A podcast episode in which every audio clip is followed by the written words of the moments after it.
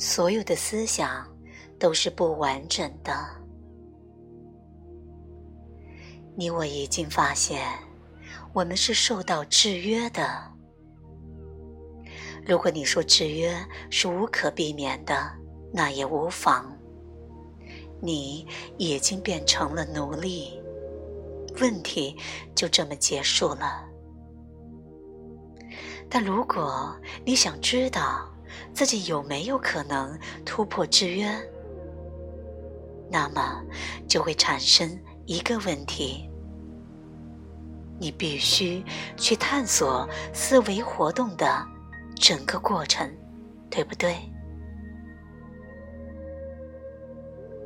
这时，如果你说“我必须觉察自己的局限”，必须去分析这件事，才能了解和突破这个问题，那么你就是在刻意对峙的。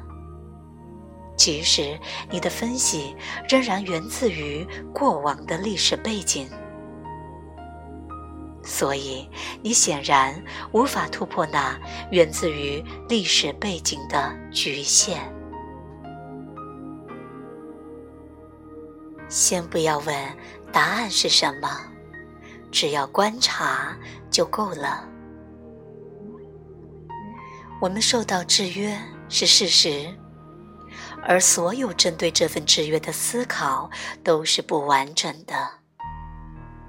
只有对制约的整个过程有了完整的了解，你才能解脱出来。难就难在，我们永远卡在思想的活动里，不论是理性的或非理性的。但是，我们已经发现，思想永远是。不完整的。